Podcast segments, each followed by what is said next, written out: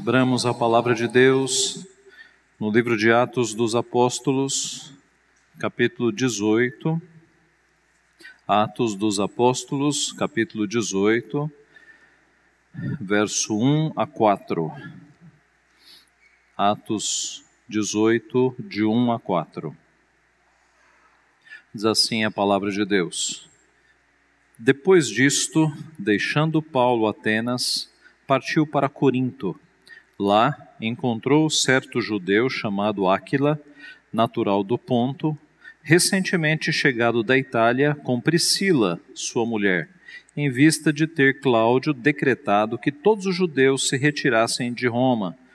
Paulo aproximou-se deles e, posto que eram do mesmo ofício, passou a morar com eles e ali trabalhava, pois a profissão deles era fazer tendas e todos os sábados discorria na sinagoga, persuadindo tanto judeus como gregos. Vamos orar mais uma vez?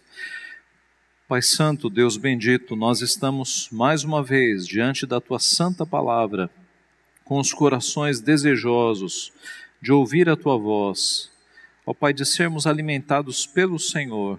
Abençoa-nos, portanto, abre o nosso coração, a nossa mente para que nós entendamos o que aconteceu com os nossos irmãos e percebamos, Pai, a tua atuação, como o Senhor age na nossa vida, assim como agiu na vida dos teus servos. Alimenta-nos, portanto, fala ao nosso coração, usa o ministro exterior, que é falho, que é vaso de barro, nas tuas mãos, e usa especialmente o ministro interior, o teu Santo Espírito, a falar nas câmaras mais profundas do nosso coração, a fim de que todo pecado seja revelado e a fim, ó Pai, de que nós sejamos purificados pela tua palavra.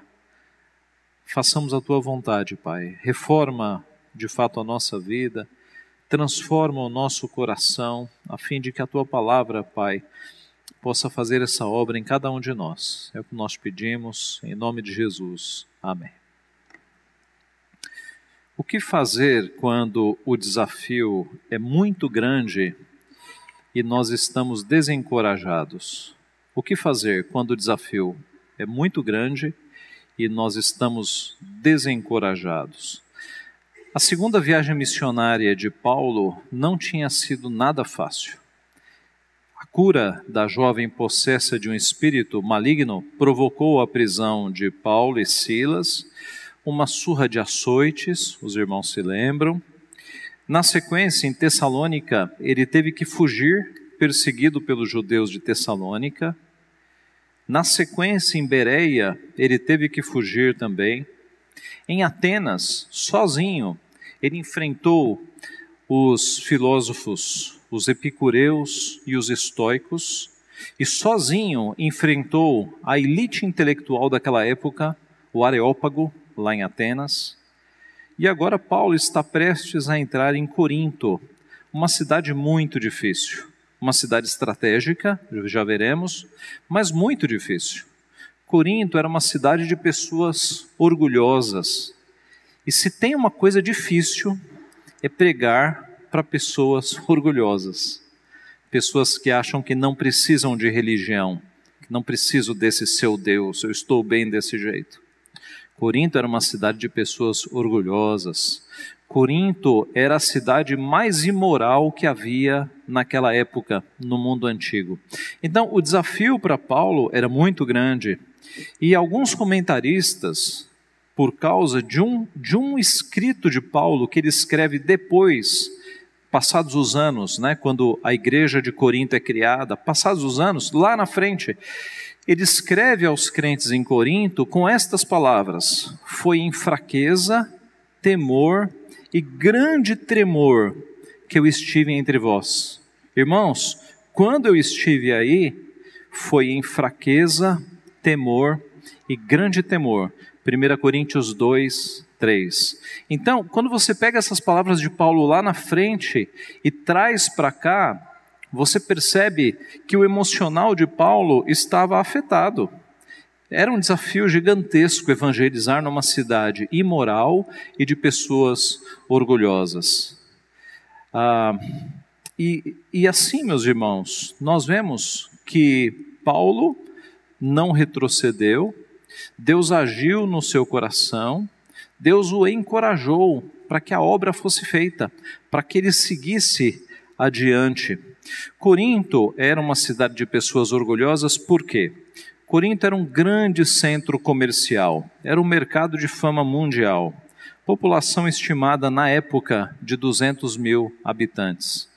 Corinto era situado num istmo de terra. Istmo é aquele pedacinho de terra entre o continente e a ilha. Então você tinha um continente do lado da Itália, né? o continente ali, um filete de terra e o Peloponeso, a grande ilha. E nesse filete de terra, um istmo né, na geografia, você tem Corinto. A, a região mais estreita de Corinto media 3 quilômetros, era estreito mesmo. Tá? Você tinha dois portos, Lacaion e Sencreia. Esses dois portos faziam com que a, a, o comércio fazia com que o número de estrangeiros fosse muito grande naquela cidade. Não é à toa que você tem o dom de línguas aparecendo em Atos, numa festa que envolveu muitos estrangeiros, e em Corinto, uma cidade tipicamente cheia de estrangeiros por conta da sua rota comercial. Corinto era uma cidade muito próspera por conta disso. E os seus habitantes, usufruindo de tanto dinheiro que entrava, tinham vida, vidas boas, vidas regaladas. Por isso eles eram orgulhosos. Era uma cidade muito bonita, que tinha passado por destruições, mas em 46 ela foi reconstruída pelo imperador Júlio César. Tudo isso fazia com que o povo fosse extremamente orgulhoso. E quando você lê as cartas que Paulo escreveu depois, as duas cartas, você percebe esse tom de orgulho. Paulo luta muito contra o orgulho dos já convertidos coríntios. Eles se converteram, mas o orgulho continuou. E Paulo, nas suas cartas, tenta quebrar este orgulho daqueles nossos irmãos.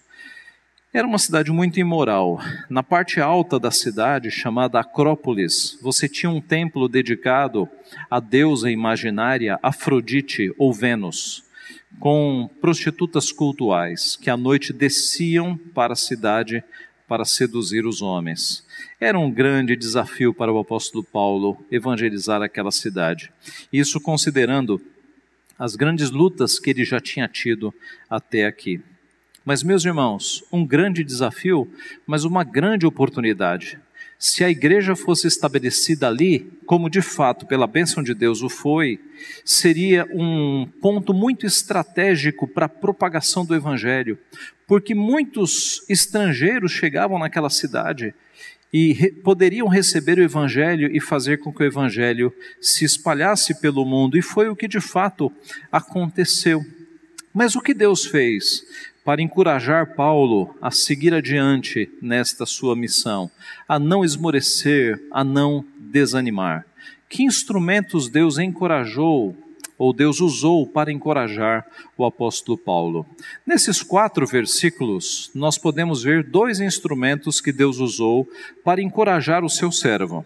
É certo que não são os únicos instrumentos que Deus usa, Deus tem várias formas de nos encorajar, mas nesses versículos nós vemos dois instrumentos que podem servir para Uh, proveito para a nossa alma, para percebermos o quanto Deus nos encoraja e se estamos desanimados, se você está no momento da vida de desânimo, Deus pode usar estes instrumentos também para te encorajar. O primeiro instrumento que Deus usou foi a comunhão dos irmãos.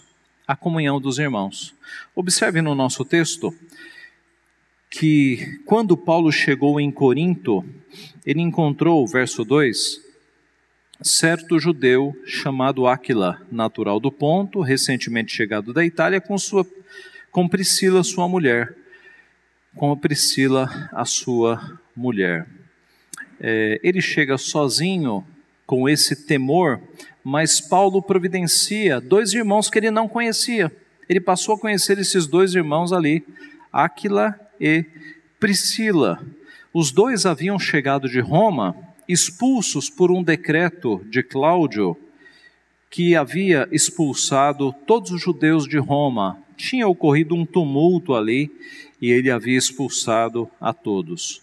O nome Áquila significa águia em latim e Priscila é uma forma diminutiva de Prisca, que significam tanto Priscila quanto Prisca significam antiga ou anciã. Áquila e a sua esposa, eles tinham uma profissão muito comum naquela época. Eles eram fabricantes de tendas. As tendas eram feitas, muitas delas de couro. Então, aquele que sabia fazer tendas, sabia mexer com couro também. Essa era a profissão de Priscila, de Áquila e de Paulo. Paulo havia recebido essa profissão, tudo indica, do seu pai. Eles se tornaram grandes amigos de Paulo, cooperadores na obra.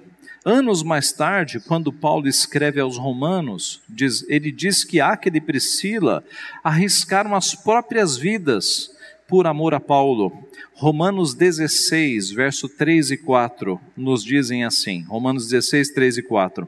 Saudai Priscila e Áquila, meus cooperadores em Cristo Jesus, os quais, pela minha vida, arriscaram a sua própria cabeça, e isto lhes agradeço, não somente eu, mas também todas as igrejas dos gentios. Os textos não nos dão detalhes, mas o fato é que Áquila e Priscila arriscaram a própria vida por amor ao apóstolo Paulo. Veja, meus irmãos, que em momentos de desencorajamento, em que nós estamos, estamos abalados, sem forças, Deus manda irmãos, Deus manda servos do Senhor para nos encorajar, para nos animar. Deus providenciou aqui dois amigos, dois irmãos, companheiros para dividir a carga, para dividir o trabalho. Passou-se algum tempo e Deus mandou mais reforços. Mandou Silas e Timóteo. Ele chega sozinho, desanimado. Deus manda irmãos para encorajá-lo. E estes irmãos estavam trazendo ajuda de mais irmãos. Lá em 2 Coríntios 11, 9, nós lemos: E estando entre vós, ao passar privações, não me fiz pesado a ninguém pois os irmãos, quando vieram da Macedônia, supriram o que me faltava. Então, quando Silas e Timóteo chegaram, eles chegaram trazendo ajuda financeira para o apóstolo Paulo. Tudo indica ele estava aqui sem nenhum sustento. Por isso, ele voltou à sua profissão de fazer tendas, que era uma forma que ele tinha para se alimentar fazendo as tendas. Mas note que quando Paulo e Silas chegaram, é, Timóteo e Silas chegaram, eles trouxeram é, a ajuda dos irmãos que haviam é, estado, que estavam lá na Macedônia. Note que rapidamente Deus muda a situação de Paulo. Ele havia chegado sozinho em Corinto, amedrontado, desanimado. Deus manda Priscila, Áquila, Silas e Timóteo e a ajuda dos irmãos da igreja. É assim que Deus faz muitas vezes conosco, quando nós estamos desanimados, abatidos, sozinhos. Deus nos rodeia de irmãos preciosos, Deus nos cerca de amigos que nos trazem palavras confortadoras, animadoras, para que nós sejamos levantados e percebamos que nós não estamos sozinhos. Você se lembra de Elias, quando estava no Monte Horebe, pedindo a Deus a morte? Ele achava que estava sozinho no mundo, e Deus mostra para ele de forma muito clara que, que ele não estava sozinho, que havia com ele mais sete mil homens que não haviam dobrado o joelho a Baal, ele não estava sozinho. De fato, Deus nos ensina que esta comunhão entre irmãos é um instrumento poderoso para o nosso encorajamento. Nós, meus irmãos, quando somos convertidos por Jesus, já sofremos um isolamento. Por vezes a família, ela nos isola. Alguns amigos, quando nos tornamos crentes, se afastam de nós, não é assim? E como é que nós vamos sobreviver sozinhos? Ora, em família da fé. É com a família da fé que nós temos que contar Nós temos que ter comunhão uns com os outros, não apenas de domingo, mas durante a semana. Devemos de fato suportar as fraquezas uns dos outros, animar uns aos outros. A família da fé é uma bênção, meus irmãos. Nós perdemos amigos, perdemos familiares, mas ganhamos uma família. E uma família que não se resume a, digamos aqui, a Igreja Presbiteriana de Vila Guarani quando nós visitamos uma outra igreja, seja de qualquer denominação, nós estamos entre irmãos. Eu já tive essa oportunidade de pregar numa igreja não da Igreja Presbiteriana do Brasil e chegando lá sem conhecer ninguém, não conhecia pessoalmente nem quem havia me convidado, ele fez um convite pela internet. Quando eu cheguei lá, eu me senti em família. É uma coisa assim, tão diferente, não é? Você não nunca ter falado com as pessoas, mas saber que as pessoas são suas irmãs e você sente que são seus irmãos. A família da fé é uma coisa preciosa. É por isso que os desigrejados estão tão equivocados em achar que podem ser crentes dentro de casa sem ter comunhão uns com os outros. Eles estão perdendo uma comunhão preciosa, que é a família da fé. Deus usa a família da fé, Deus usa a igreja para que nós sejamos encorajados mutuamente, para que nós não fiquemos sozinhos nas nossas lutas, nas nossas tempestades, nas nossas batalhas. Tiago escreveu assim: Confessai, pois, os vossos pecados uns aos outros e orai uns pelos outros para serdes curados. Observe aqui é, a ênfase de Tiago. Confessem os pecados uns aos outros, orem uns pelos outros. Isso não elimina você confessar os pecados a Deus, é porque não é o assunto dele. Ele está aqui num outro, num outro ângulo né, no ângulo da comunhão entre os irmãos. Nós não somos ilhas, nós não podemos viver isolados, nós temos que ter comunhão uns com os outros, confessar os pecados uns aos outros, orarmos uns pelos outros. Isso é um remédio precioso para as lutas da nossa vida. O apóstolo Paulo, escrevendo aos Tessalonicenses, capítulo 5, verso 11, ele diz: Consolai-vos, pois, uns aos outros, edificai-vos reciprocamente como também estáis fazendo. Então, consolem-se entre si, edifiquem-se entre si. O autor do ao livro, a carta aos Hebreus, capítulo 10, verso 24, escreveu: Consideremos-nos também uns aos outros, para nos estimularmos ao amor e às boas obras cada irmão, motivando cada irmão a que nós sejamos melhores cristãos, melhores crentes, a amarmos mais, a praticarmos mais boas obras. A igreja, a união dos fiéis, a família da fé é uma bênção sem igual. Assim, quando um está desanimado, o outro encoraja.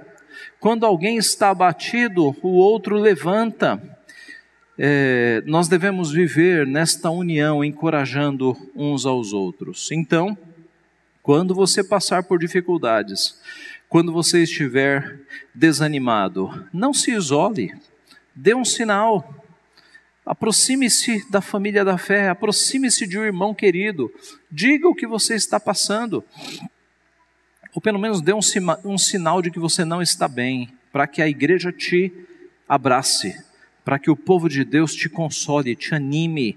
É para isso que a igreja de Deus está aqui, uma das suas funções é exatamente essa. Então, Deus encorajou o apóstolo Paulo primeiro na comunhão dos irmãos, mandando irmãos para que ele levantasse o seu ânimo. Segundo lugar, por meio do trabalho, por meio do trabalho. Quando Paulo encontrou Priscila e Áquila em Corinto, ele passou a morar e a trabalhar com eles. Eles eram fazedores de tendas, como nós já falamos. As tendas eram basicamente de couro e peles de bodes. Né?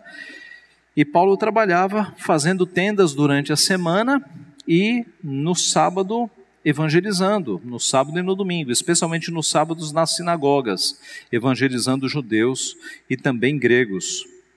Quando Silas e Timóteo chegaram, ele parou de fazer tendas e passou a dedicar-se totalmente à pregação do Evangelho. Versículo 5 sermão de domingo que vem, se Deus quiser.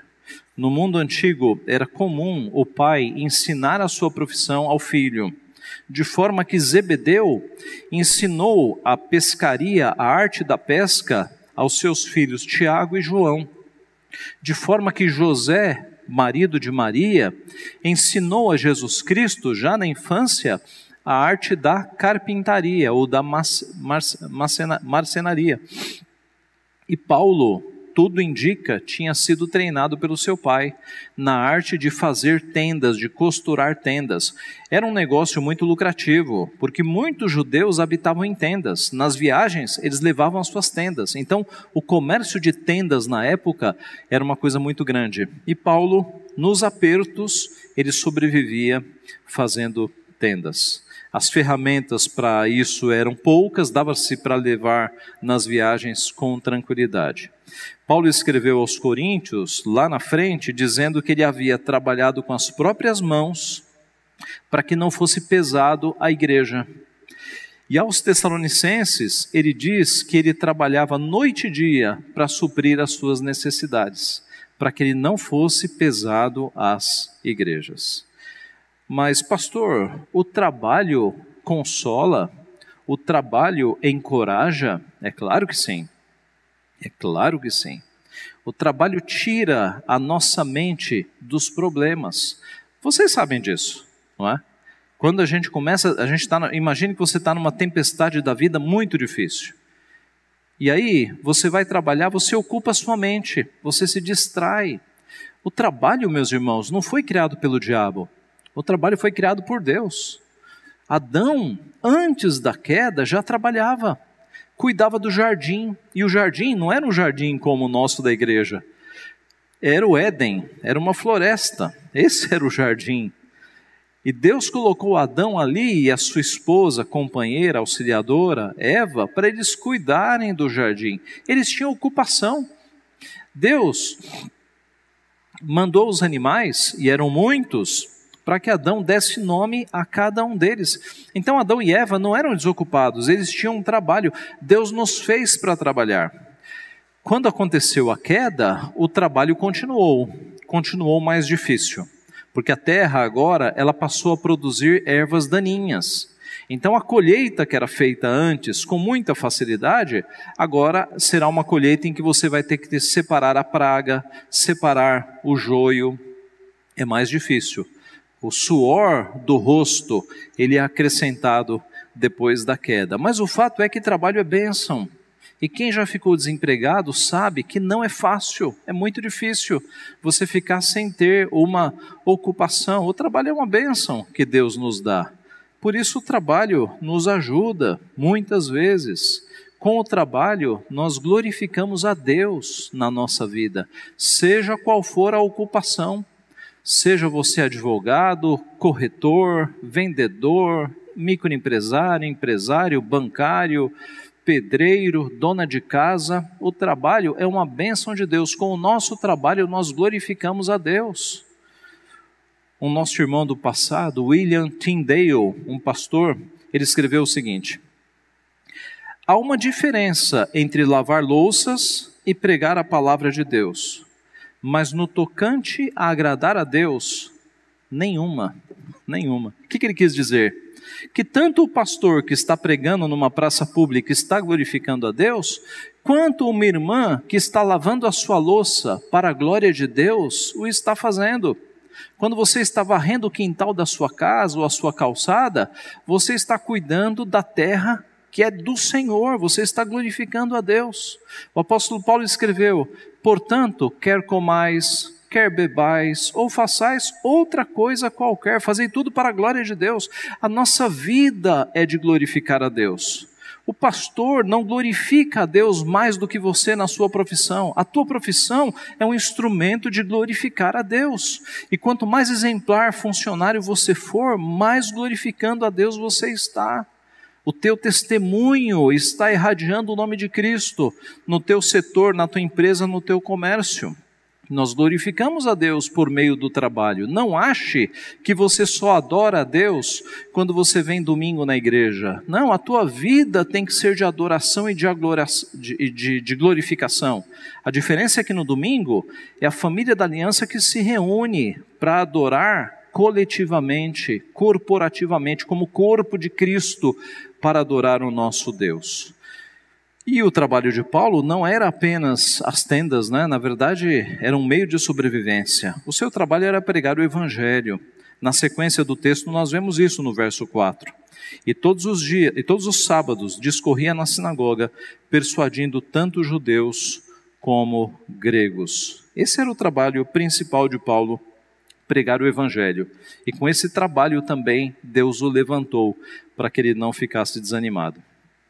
Talvez você tenha percebido o que é que gregos estão fazendo aqui na sinagoga. Sinagoga é lugar de judeu, mas os estudiosos da Bíblia nos mostram que os judeus de Corinto, eles tentavam alcançar os gregos, né? Corinto era, era local de gregos, estava ali, e eles convidavam os gregos para as sinagogas para tentar evangelizar os gregos eles ensinavam aos gentios a respeito do Deus de Israel.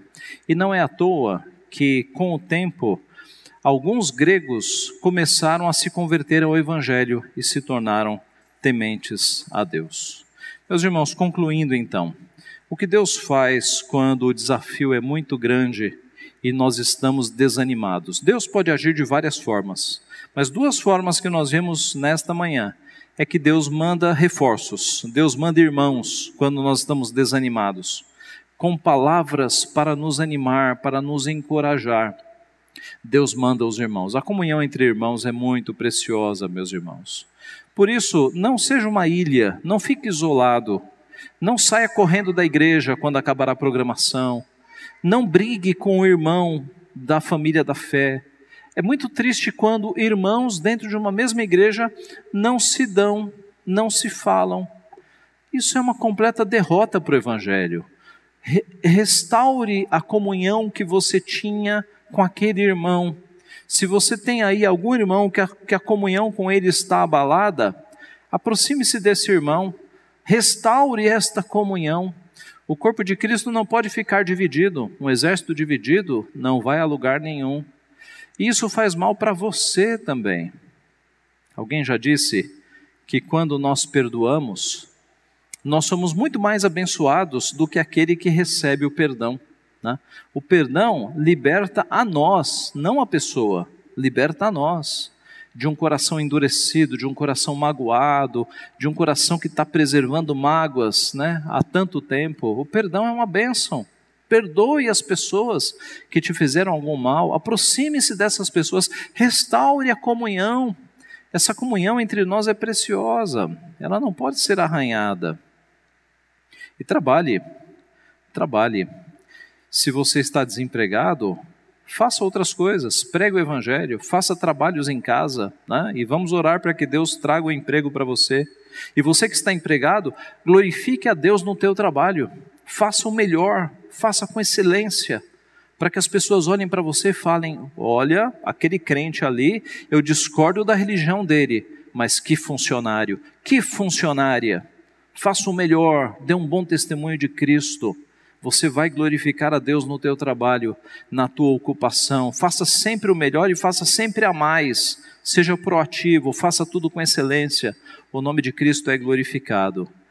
Quando o desafio for muito grande e você estiver desanimado, Deus vai mandar auxílio, Deus vai mandar irmãos, vai mandar ocupações para que você seja levantado e a obra seja feita.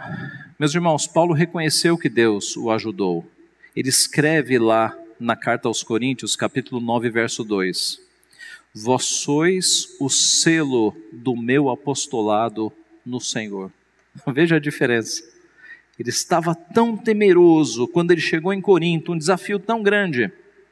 O evangelho começou a ser pregado por ele, por Áquila, por Priscila, por Silas e por Timóteo. Deus começou a converter pessoas. E uma igreja foi estabelecida em Corinto, aquela cidade orgulhosa e imoral, agora tem uma igreja de Cristo. E aí lá na frente Paulo escreve: Vocês são o selo do meu apostolado no Senhor. Paulo tem um orgulho santo de ter ajudado a plantar uma igreja naquela cidade. Observe, meus irmãos, o desafio era tão grande, mas Deus, para Deus não existe desafio grande. Ele é o Senhor do céu e da terra. Ele fez com que naquela cidade uma igreja nascesse, crentes fossem convertidos. E agora lá na frente Paulo fala: "Vocês são o selo do meu apostolado. Deus me abençoou com vocês. Deus abençoou o meu ministério com a vida de vocês. Talvez Paulo até tivesse dúvidas que alguém se convertesse naquela cidade, não sabemos, mas era, era um grande desafio. Deus fez a obra. Louvado seja o seu nome. Amém.